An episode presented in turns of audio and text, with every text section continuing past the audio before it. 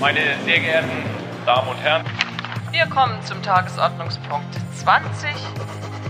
In dieser Sache besteht dringender Handlungsbedarf. Das ist eine Mehrheit. Der Bundesrat hat eben einstimmig die Grundgesetzänderung beschlossen. Zwischen Anspruch und Wirklichkeit. So heißt die 15. Ausgabe von Drucksache, dem Podcast der Landesvertretung Baden-Württemberg zum Bundesrat. Mein Name ist Rudi Hochfliet. Ich bin der Bevollmächtigte des Landes Baden-Württemberg beim Bund. Herzlich willkommen. Schön, dass Sie zuhören. Wir wollen auch dieses Mal gemeinsam hinter die Kulissen der inzwischen 1006. Sitzung des Bundesrates schauen und dabei, ja, so sagt es der Titel der Ausgabe, über die Kluft zwischen Anspruch und Wirklichkeit sprechen. Dazu passt vorweg ein Punkt, über den sich eigentlich alle Länder in den letzten drei Wochen doch sehr echauffiert und geärgert haben. Denn zum Anspruch des Bundesrates gehört, ausreichend Zeit für die Beratung von Gesetzen zu haben. Vorgesehen sind dafür in der Regel sechs Wochen, äh, mindestens jedoch drei Wochen. Und das ist der Anspruch. Zur Wirklichkeit gehört, dass diese Zeit immer häufiger nicht zur Verfügung steht sage und schreibe 135 Tagesordnungspunkte lagen für diese Plenarsitzung auf dem Tisch. Gesetze, Verordnungen, Entschließungen, Benennungen zu jeder Vorlage, teilweise hunderte Seiten mit Stellungnahmen, Empfehlungen, das alles mit 135 multipliziert. Ausgedruckt führen die Unterlagen wahrscheinlich ein ganzes Büro bis zur Decke. Damit aber nicht genug. Fast die Hälfte davon nämlich 62 dieser Tagesordnungspunkte erreichten den Bundesrat fristverkürzt.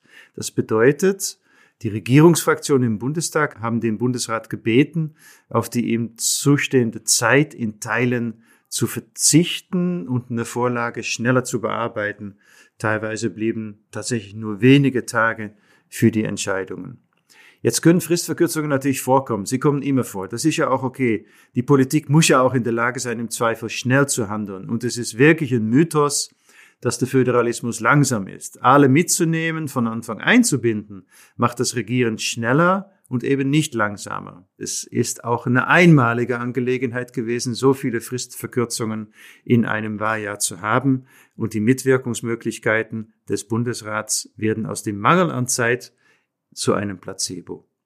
Das hat auch der Bundesratspräsident, Ministerpräsident Rainer Haseloff, zu Beginn der heutigen Sitzung deutlich gemacht. Ist eigentlich eine höchst bedenkliche Geschichte, äh, die wir ausnahmsweise sozusagen nochmal so abarbeiten, aber für die nächste Legislaturperiode, egal wer dort die Steuerungsfunktionen innehat, äh, dem bitten wir darum, äh, die Fristverkürzungsbitten wirklich auf den eigentlichen Gegenstand zu konzentrieren, für den sie mal eingerichtet wurden, aber nicht für die Hälfte einer überdimensionierten Tagesordnung. Demokratie braucht Zeit. Es lohnt sich, sich diese Zeit zu nehmen und es ist auch ein Gebot, dass man sich die Zeit dafür nimmt. Der Bundesrat ist Verfassungsorgan und Bestandteil im Gesetzgebungsprozess. Fester Bestandteil im Gesetzgebungsprozess. Er ist kein Beiwerk, bei dem es schön ist, wenn die Länderkammer schnell mal mit einem Auge nochmal auf die Vorlagen draufschaut und sie dann abnickt. Er ist gleichwertiges Verfassungsorgan mit dem Bundestag zusammen. Vielleicht an dieser Stelle ein kleines persönliches Resümee zu den ersten Wochen als Bevollmächtigter. Der Bundesrat äh, bekommt nicht diese Beachtung, die ihm eigentlich zustehen sollte. Ähm, er steht nicht so im Fokus, nicht so sehr in der Öffentlichkeit. Aber der Bundesrat ist die Kammer, in der die Länder alle zusammenkommen. In einem föderalen Gebilde, ein Verfassungsorgan, das eine Gleichwertigkeit zum Bundestag hat. Wir stehen auf gleicher Ebene, aber die Ebenen geraten allmählich durcheinander. Die Länder werden zu Sachen gefragt, zu denen sie teilweise schwer etwas sagen können, schlicht weil wir da keine eigenen Zuständigkeiten haben. Zum Beispiel, wenn wir über den Umfang des Datenaustausches mit ausländischen Staaten diskutieren. Und auf der anderen Seite zu Dingen, zu denen wir was sagen können, bekommen wir nicht ausreichend Zeit. Ich erinnere an die Fristverkürzungen und keine ausreichenden finanziellen Ressourcen.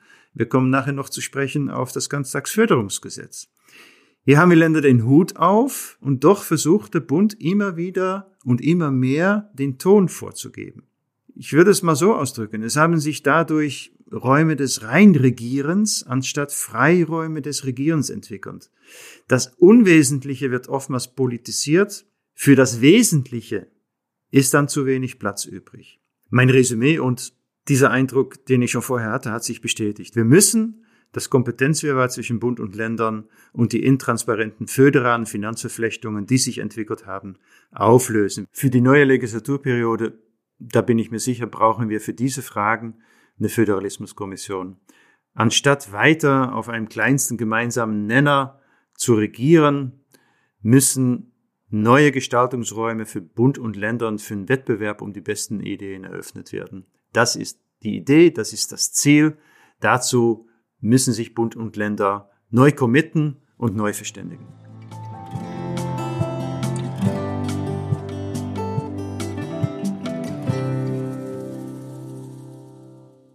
So, und jetzt machen wir es mal konkret, denn um genau diesen Kernbereich des Föderalismus kreiste auch eine Auseinandersetzung im Bundesratsplenum. Auf der Tagesordnung stand das Gesetz zur ganztäglichen Förderung von Kindern im Grundschulalter. Und in die Debatte schaltete sich auch der baden-württembergische Ministerpräsident Winfried Kretschmann ein. In einem Punkt sind wir uns einig. Wir müssen beim Ausbau der Ganztagsplätze für Kinder im Grundschulalter vorankommen. Das ist ein zentraler Baustein für mehr Bildungsgerecht und die Zukunft unserer Kinder, für die bessere Vereinbarkeit von Familie und Beruf und für unsere Unternehmen, die händeringend nach Fachkräfte suchen. Aber es klafft einfach eine Lücke zwischen Wunsch und Wirklichkeit. Wir alle wollen diese Lücke schließen.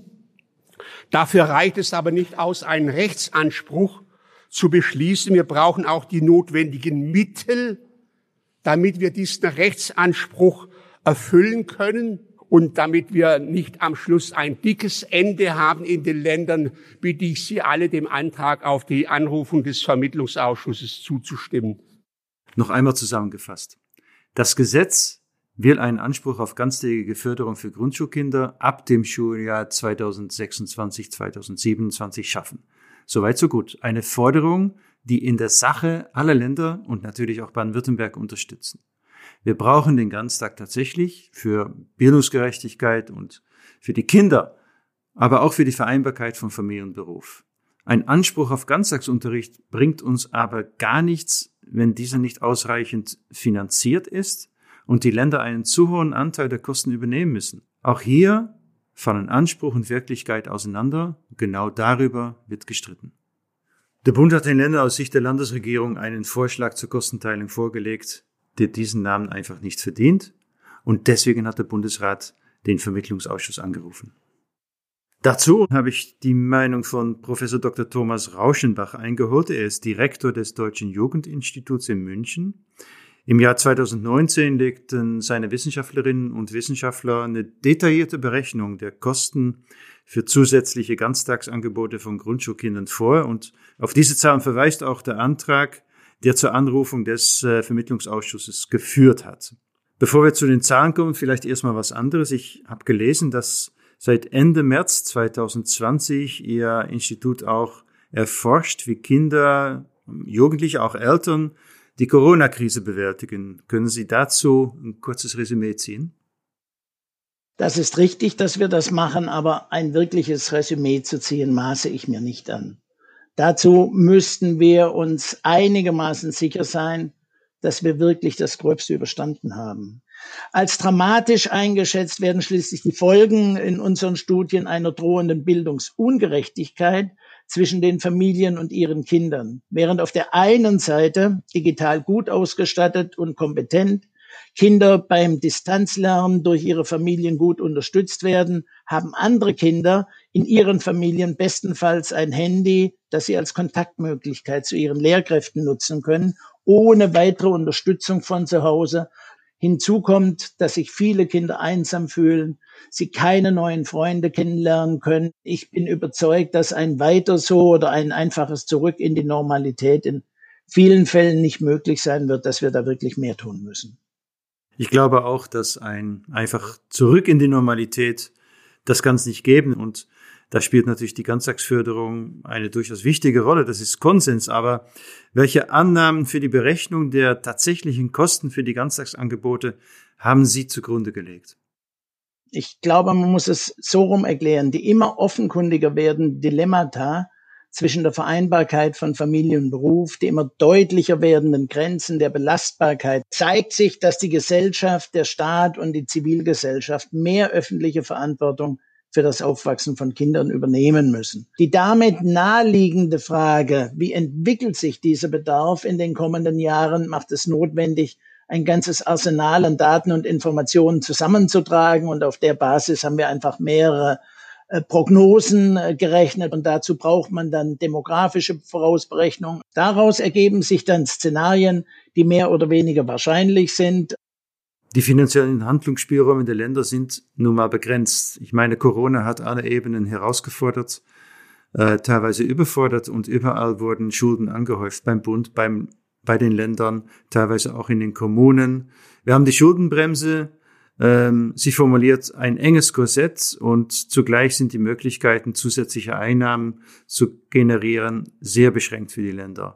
Wir ächzen inzwischen unter gute Ideen, die vom Bundestag beschlossen werden und vom Bund auch anfänglich mitfinanziert werden, aber nur anfänglich. Irgendwann sind die Programme zu Ende und bleiben die Kosten bei den Ländern und bei den Kommunen hängen. Das war so beim Gute-Kita-Gesetz, das war so beim Pakt für den Rechtsstaat, das war beim Digitalpakt Schule so und das ist jetzt auch wieder so beim Ganztagsförderungsgesetz. Wir stehen hinter allem, wir sind auch überzeugt davon. Wir brauchen dafür aber eine langfristige und tragfähige Finanzierung.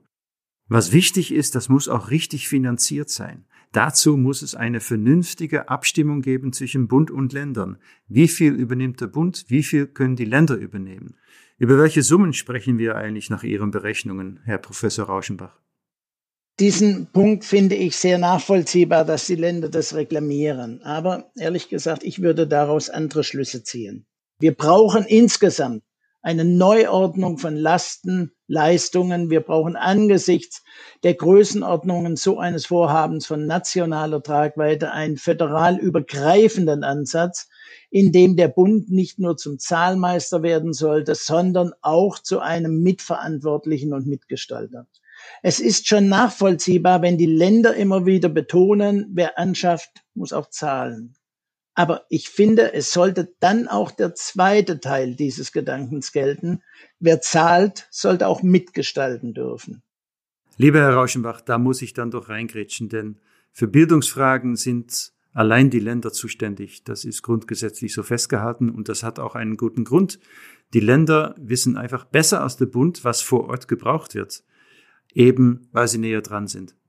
Und es gibt eine Verpflichtung, für diese Aufgaben entsprechende finanzielle Mittel zur Verfügung zu stellen. Zum Beispiel über einen höheren Anteil an der Umsatzsteuer. Die Länder sind also nicht der Bittsteller beim Bund, der großzügig verteilt und dann auch mitsprechen darf. Es muss einfach eine Selbstverständlichkeit sein, dass die Länder für ihre Aufgaben und dann auch für neue Aufgaben die finanziellen Mittel bekommen, die ihnen zustehen. Mir scheint, dass hier in der Diskussion einiges verdreht wird.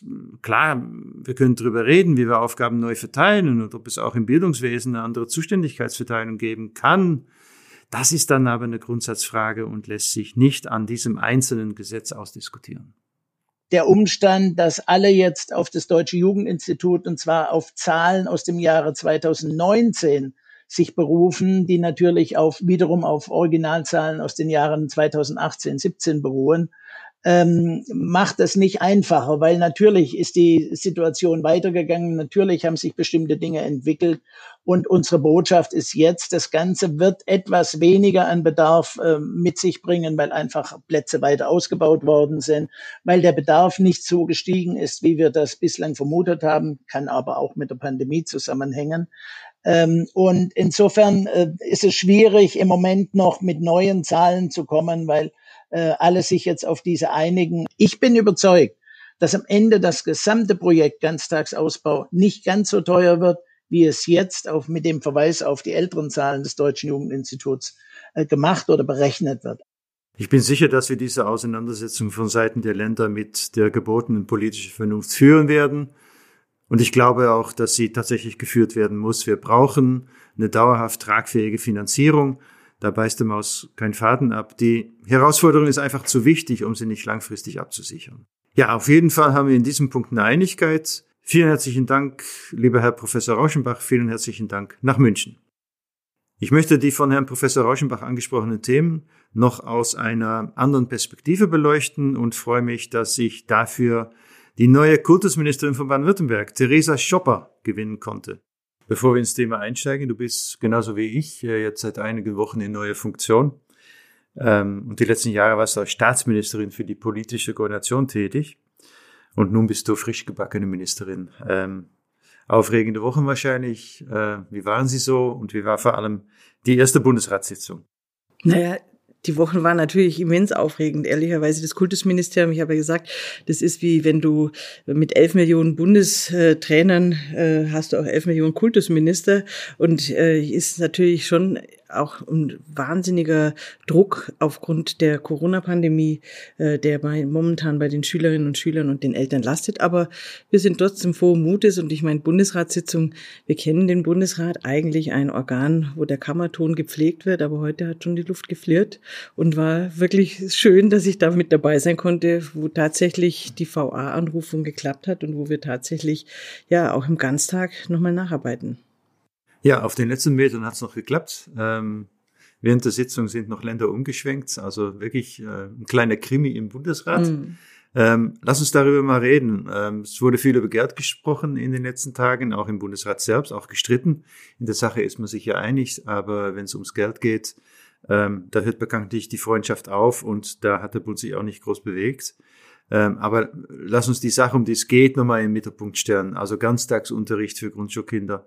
Welche Bedeutung hatten das konkret für Kinder, auch für die Familien, äh, für die Gesellschaft allgemein? Ja, im Grunde ist der Ganztagsunterricht in den Grundschulen mehr als überfällig. Es ist so, dass wir gerade im Ganztagsunterricht nicht nur die Frage Vereinbarkeit von Familie und Beruf, sondern auch die Frage der Bildungsgerechtigkeit ist natürlich von entscheidender Bedeutung, wenn man weiß, dass Kinder im Ganztag einfach nochmal eine spezielle Förderung auch bekommen, äh, wo quasi wirklich nachgearbeitet werden kann, dass diese Herkunftsfrage äh, aus welchem Elternhaus ich komme, einfach über Ganztag viel, viel mehr abgemildert werden kann, weil ich einfach eine Förderung über professionelle äh, Lehrerkräfte und auch Erzieherinnen habe, äh, Schulsozialarbeit. Zum anderen ist es aber auch natürlich wichtig, weil Kinder dort jetzt nicht nur lernen, sondern Ganztag hat ja auch einfach eine Seite, wo du gemeinsam Sachen erlebst in der Schule, hast äh, ja wirklich äh, Arbeitsgemeinschaften, wo du spielst, wo du Interessen äh, nochmal verfeinern kannst, wo du, was weiß ich, ein Foto AG hast oder eine Fußball AG oder äh, entsprechend künstlerisch. Das sind einfach Punkte, die man im Ganztag machen kann. Von daher ist es schön, wenn wir den Ganztag wirklich auch flächendeckend im Grundschulbereich auch haben. Und dieser Rechtsanspruch ist ja für alle das gemeinsame Ziel. Da war man sich auch einig. Ja, aber trotzdem steht immer mal wieder im Raum, ne? in einzelnen Ländern würde der Ganztagsbetreuungsausbau nicht so richtig vorankommen. Es gibt ja auch tatsächlich Riesenunterschiede, wenn man sich so mal die Landkarte anguckt. Weiß ich was zwischen den Ländern äh, im Osten oder in den Stadtstaaten und dann guckst du die Flächenstaaten an. Äh, wie kommen solche Unterschiede denn zustande? Naja, ich glaube, äh, gerade in den Flächenstaaten und gerade auch im Süden und im Südwesten war immer so ein bisschen die mehr, äh, Ganztagsschule ist den ganzen Tag Schule. Und das stimmt ja einfach nicht. Das ist ja viel, viel mehr und auch viel mehr Förderung. Aber wir haben ja ein richtiges Paket schon auch geschnürt in den letzten zehn Jahren erst unter äh, Grün-Rot, wo man es auch schulgesetzlich verankert hat, wo man ja wirklich mit rund, rund eine Milliarde auch für den Ausbau da wirklich viel Geld mit in die Hand genommen hat. Aber es ist auch so, dass wir auch gedacht haben, dass die Nachfrage bei uns im Bundesland äh, ja viel, viel größer sein würde. Und wir haben aber schon auch eine Zurückhaltung bei den Eltern gesehen. Es wird sehr gut angenommen, die Übermittagsbetreuung, es wird sehr gut angenommen, flexible Angebote, aber eine rhythmisierte Ganztagsschule, äh, ein Ganztagsangebot, wo man eben nicht sagen kann, am Mittwochnachmittag, ach, jetzt ist heute schön Wetter, wir gehen ins Schwimmbad, weil natürlich auch in der Ganztagsschule auch dann noch am Nachmittag einfach auch Regelunterricht stattfindet. Da haben wir, merken wir große Zurückhaltung und da ist auch bei uns im Bundesland noch Aufklärung gegeben, weil die Ganztagsschule in den Städten immens nachgesucht wird und da die Vereinbarkeit und Familie und Beruf mit der Existenz von Nachmittagsbetreuung und verlässlichen Angeboten auch immens wichtig ist. Aber da haben wir am, im ländlichen Raum tun wir uns schwer mit Ganztag. Okay, versuchen wir es mal konkret zu machen. Der Ausbau ist im Koalitionsvertrag auch fest verankert. Wir werden mal schauen, was im Vermittlungsausschuss erreicht werden kann, ob da eine bessere Finanzierung stattfindet. Dann könnte dieses Gesetz auch tatsächlich sich entfalten. Das heißt, die Herausforderungen sind weiterhin groß. Was heißt es jetzt konkret für die nächsten Jahre? Welche Schritte müssen wir gehen? Den Familien wollen wir nichts vorschreiben, das ist auch ganz klar. Aber wir müssen für uns schrittweise die Erhöhung äh, der Ganztagsschulen im Grundschulbereich anbieten. Heißt, sprich, wir brauchen dazu mehr Lehrerinnen und Lehrer, wir brauchen dazu einfach mehr Menschen in Infrastruktur, um auch diese mit diesen Angeboten, die wir dort haben, äh, auch zu werben, weil es ist so, wenn du mit einer Hausaufgabe, die du nicht mehr zu, im, zu Hause machst, alleine am Küchentisch, sondern deine Unterstützung bekommst innerhalb einer Ganztagsschule, ist für viele Familien natürlich auch eine deutliche Entlastung. Sowas müssen wir auch nochmal nach draußen tragen, was die Ganztagsschule für einen besonderen äh, qualitativen Vorteil hat. Und das werden wir jetzt äh, konsequent angehen. Der, der Grundsatz gilt ja, Rechtsanspruch bis ab 29, so wird es auch kommen, egal was im Vermittlungsausschuss äh, wahrscheinlich äh, Grundlage sein wird, weil das ist ja der, der, der Vollausbau äh, steht ja da nicht in Frage, sondern nur die Finanzierungsanteile. Und ich bin mir relativ sicher, äh, dass wir da jetzt konkret sobald es auf dem Vermittlungsausschuss rauskommt und wir wissen, aus welchen finanziellen Beinen das Ganze steht, äh, wir in den Umbau und in den Ausbau reingehen. Letzte Frage vielleicht, also interessiert mich ja auch persönlich. Irgendwie sitzt du doch als Kultusministerin zwischen den Stühlen. Einerseits musst du ja als Kultusministerin äh, wirklich für den Ausbau werben, ist ja auch Bestandteil der Landesregierung. Andererseits ist der Druck da, die Finanzierung auf bessere Füße zu stellen und äh, zu gucken, dass es dann auch funktioniert. Wie stehst du da? Wie gehst du damit um? Naja, ich meine, dass das Ziel Ganztagsangebote äh, und dass wir da einsteigen, äh, das ist absolut klar, dass wir da äh, jetzt auch nicht warten, bis dann der Rechtsanspruch wirklich endgültig formuliert ist, sondern dass wir dafür werben und dafür auch mit den kommunalen Trägern, mit den Vereinen da wirklich von jetzt sukzessive aufbauen, immer mehr auch an Ganztag wollen. Auf der anderen Seite, ohne äh, Geld hilft halt äh, das Ganze auch nichts. Von daher ist es schon auch richtig, dass wir in den Vermittlungsausschuss gehen und in den im Vermittlungsausschuss nochmal genau schauen, was sind die Finanzierungsgrundlagen und wie ist die ordentliche Aufteilung zwischen Bund und Land äh, und was sind die Berechnungsgrundlagen und Größen. Und damit kann ich sehr gut leben, weil wir ja nicht das Ziel in Frage stellen, nicht den Ganztag in Frage stellen, sondern nur, wie geht die Zusammenarbeit zwischen Bund und Land und vor allen Dingen, was wird vom Bund aufgebürdet, ohne das dann finanziell zu unterfüttern. Wunderbar. Therese, vielen herzlichen Dank für die spannenden Einblicke auch und äh, weiterhin viel Erfolg im neuen Amt. Ja, vielen Dank auch fürs hier sein dürfen. Ciao. Immer wieder gerne.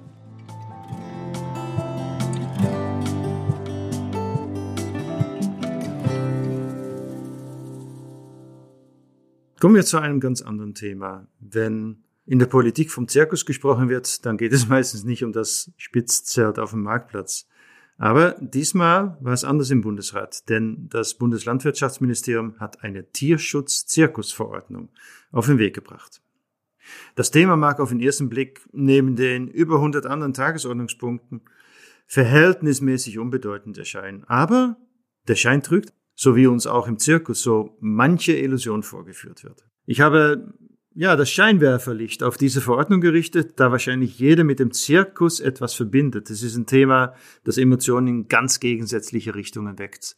Und im Bundesrat versuchen wir genau diese Gegensätze zusammenzuführen und am Ende zu einer gemeinsamen Position zu kommen. Gesprochen habe ich mit der Beauftragten des Landes Baden-Württemberg für Tierschutz, Dr. Julia Stubenbott, und dem Tierlehrer Jochen Träger-Grenzola, der unter anderem Wildtiere für Zirkusse trainiert. Ja, die beiden haben ganz unterschiedliche Meinungen, wenn man sich nach Wildtieren im Zirkus fragt. Und das war auch Bestandteil der Verordnung. Die Tierschützerinnen und Tierschützer betonen, dass Wildtiere nicht in die Manege und auf Wanderschaft gehören, weil nur der Umgang mit Menschen bereits Stress für sie verursacht. Zirkusmitarbeiterinnen und Mitarbeiter sind der Meinung, dass die Tiere daran Gefallen finden und sie eine Verbindung zu, in Anführungsstrichen, ihren Menschen aufbauen. Es ist also ein Konflikt, in dem ein Kompromiss nur schwer zu finden scheint. Deswegen habe ich genau danach gefragt. wie Sie denken, dass ein Kompromiss gefunden werden könnte. Liebe Frau Stubenbott, vielen Dank, dass Sie sich Zeit genommen haben. Die Bundesregierung möchte nun mit Tierschutz-Zirkusverordnung eine Lösung für Wildtiere im Zirkus finden. Was spricht aus Ihrer Perspektive gegen das Halten von Wildtieren in Zirkussen? Für die Tiere stellt der Transport, die Haltung und auch das Schaustellen eine erhebliche Einschränkung ihrer Bedürfnisse dar. Und diese Einschränkung der Bedürfnisse führt zu erheblichen Leiden bei den Tieren. Die Zirkusse haben eine Sonderstellung, was die Haltung der Tiere betrifft, denn die Wildtiere, die im Zirkus gehalten werden, haben geringere äh, Anforderungen an die Haltung als zum Beispiel die gleichen Wildtiere im Zoo. Im Zoo gelten die Säugetiergutachten und das Säugetiergutachten ist zum Beispiel bei den Löwen. Die Löwen brauchen viermal so viel Platz im Außengehege, im Zoo, wie ihnen im Zirkus zugestanden wird. Und das sind natürlich alles ähm, Dinge, die ähm, sich eigentlich auf wissenschaftlicher Ebene nicht mehr begründen lassen. Die Frage, ob Großkatzen Teil der Verordnung sind, war einer der wesentlichen Punkte der Auseinandersetzung um die Verordnung. Wie stehen Sie dazu? Das BML hat gesagt, dass es keine äh, wissenschaftlichen Studien zu den systemimmanenten Tierschutzproblemen bei Großkatzen gibt. Man muss aber wissen, dass Großkatzen die meistgehaltenen Wildtieren im Zirkus sind. Also das heißt, hier hat natürlich das äh, Bundesministerium wohl äh, schon von vornherein versucht, den Tierhaltern im Zirkus einen Kompromissvorschlag zu machen und hat aber die wissenschaftlichen Studien und Ergebnisse von der Anhörung des Referentenentwurfs, die die Länder und auch die Verbände an das BMEL weitergegeben haben, in ihre Überlegungen zur Gesetzgebung völlig ignoriert. Und der Gesetzgeber ist aber verpflichtet, wissenschaftliche Erkenntnisse in die Gesetzgebung einfließen zu lassen. Und hier muss man sich schon fragen, was hat eigentlich das BML dazu bewegt, das zu ignorieren und die Großkatzen weiter im Zirkus zu belassen. Sie vertreten die Seite und die Argumente des Tierschutzes. Aus diesen Argumenten abgeleitet lehnen Sie die Verordnung ab, da sie nicht weit genug geht. Nun geht es in der Politik immer um Kompromissfindung, wie wir gehört haben, auch im Bundesrat. Wie könnte ein solcher Kompromiss für Sie denn aussehen? Also der Tierschutz orientiert sich immer an den wissenschaftlichen Erkenntnissen, die letztendlich dazu führen, dass äh, wir mehr über die Bedürfnisse der Tiere wissen. Diese Interessen hat der Tierschutz zu vertreten. Und die Politik muss sozusagen diese wissenschaftlichen Erkenntnisse in die Gesetzgebung mit einfließen lassen. Und dann kann die Politik Kompromisse machen. Aber der Tierschutz ist nicht da, um Kompromisse zu machen, sondern er muss die Position vertreten, dass die Bedürfnisse der Tiere zu befriedigen sind. Und man muss auch sagen, dass diese zur Schaustellung, also die Dressur von Wildtieren, das ist eine wirklich archaische Form, der Machtausübung über ein Wildtier. Und ich denke, äh, unsere Gesellschaft braucht sowas nicht mehr. Und deshalb sollte die Bundesregierung dazu kommen, dass man wirklich nach der Studienlage wirklich nicht den Bedürfnissen der Tiere gerecht wird, diese Tiere in Zirkussen zu halten. Liebe Frau Stubenbott, vielen Dank für das Gespräch. Ja, blickt man auf eine und dieselbe Sache, gibt es immer mehrere Perspektiven. Ein Blick aus und nicht auf die Manege hat Jochen Träger-Grenzola. Er ist Tierlehrer, bringt Tiere dazu, das zu tun, was wir aus dem Zirkus kennen. Lieber Herr Träger-Grenzola, vielen Dank, dass Sie bereit sind, äh, das Gespräch mit mir zu führen. Sie wissen ja, Kritiker von Zirkussen, die Wildtiere in ihrem Repertoire haben, sagen, dass das gegen den Tierschutz verstößt. Laut Umfragen sind auch die meisten Deutschen gegen Wildtiere im Zirkus. Denken Sie, dass es dennoch zeitgemäß ist, zum Beispiel Elefanten oder Tiger, Löwen im Zirkus zu halten? In erster Linie ist es für mich eine Interpretation des Begriffes oder des Wortes zeitgemäß. Zeitgemäß, also einer Zeit gemäß, vielleicht sogar gerecht, ist natürlich was, wo man immer vergleicht früher, heute. Und wenn ich die Situation der Tiere im Zirkus, gerade der, der benannten Tierarten sehe, dann ist halt einfach so, dass früher eine ganz andere Haltung praktiziert wurde, als sie heute praktiziert wurde. Und somit ist für mich natürlich die Haltung nach heutigem Stand absolut zeitgemäß. Denn es wurde sich angeglichen und deswegen ist natürlich auch dieses Unverständnis meiner Branche aus für ein Verbot. Und diese positive Entwicklung ist genauso zu sehen für ein Zoo. Also für mich eindeutig ja. Okay, Ihre Position ist, die Beweislage reicht nicht aus, um sagen zu können, dass die Haltung von Wildtieren in Zirkussen gegen den Tierschutz verstößt. Geben Sie uns doch mal ein Beispiel, woran Sie festmachen, dass ein Tier gerne im Zirkus ist, in der Manege steht. Genau aufgrund solcher Fragestellungen, ob ein Tier gerne in der Manege steht, suggeriert man eine komplett falsche Darstellung der Situation. Wenn die Tiere nicht in dem normalen Arbeitszyklus sind, mit diesen Vorstellungen, mit dem Reisen im Zirkus, ich sehe das an meinen eigenen Tieren, die jetzt zwar keine Giraffen und kein Nashorn sind, aber wenn die ja zu Hause sind und die haben hier zu Hause im Garten Freilauf, riesengroße Gehege, inklusive der Papageien, und wenn wir einige Tage nicht diese Vorstellungsrhythmus haben, mit der Aufmerksamkeit, die die Tiere bekommen, dann äh, betteln die Tiere regelrecht nach Aufmerksamkeit, weil die halt einfach aus einem Rhythmus raus sind. Die Wahrnehmung des Menschen, die ist halt einfach in der Form viel zu stark vermenschlicht. Das heißt, es ist in der Tat so, dass die Tiere, wenn die im Zirkus leben, und das ist egal welche Tierart, Grundbedürfnisse dort ausleben können, und die können sie ausleben. Das ist wissenschaftlich belegt, dass man die ganze Nahrungsbeschaffung, auch die Kontaktaufnahme zu anderen Partnern, die durch den Mensch ersetzt werden kann. Ja, wenn die gegeben sind, dann leben die in einem festen Struktur. Und es gibt kein Tier, was einfach nur so frei nach menschlichem Verständnis in der Natur lebt. Aber es ist für mich wirklich die falsche Fragestellung, weil es eben einfach eine komplexe Geschichte ist und halt einfach gerade in diesem Fall jetzt mit der Verordnung überhaupt nicht betrachtet wurde. Frau Glöckner redete von ihrem Bauchgefühl, aber ich weiß nicht, was ihr Bauchgefühl mit dem Wissen über Tiere und Zirkus zu tun hat. Wir hatten vorhin Frau Stubenbott. Sie stehen auf der anderen Seite mit den Tierlehren und Zirkussen, die die Verordnung ablehnen, da die Beweislage für ein Verbot nicht ausreiche. Nun geht es in der Politik immer darum, Kompromisse zu finden. Deswegen die gleiche Frage an Sie. Wie könnte ein solcher Kompromiss für Sie aussehen? Der Kompromissvorschlag, der wurde von unserer Seite dem Ministerium zugesandt. Die äh, Veränderung, Vergrößerung der Haltung von den Tieren, äh, die Festlegung zum Umgang mit den Tieren. Also alles das, was eigentlich schon existent war, haben wir alles nochmal durchgearbeitet, versucht Veränderungen einzuarbeiten, die realistisch sind letztendlich, die auch für das Tier einen Sinn machen.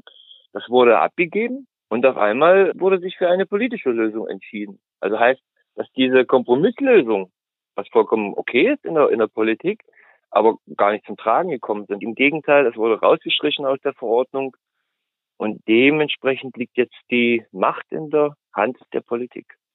Lieber Herr Träger Grenzola, vielen Dank für das Gespräch. Die Verordnung wurde übrigens im Bundesrat abgelehnt. Jetzt ist die Bundesregierung wieder am Zug, hier zu einem neuen Kompromiss zu kommen und äh, eine neue Verordnung vorzulegen.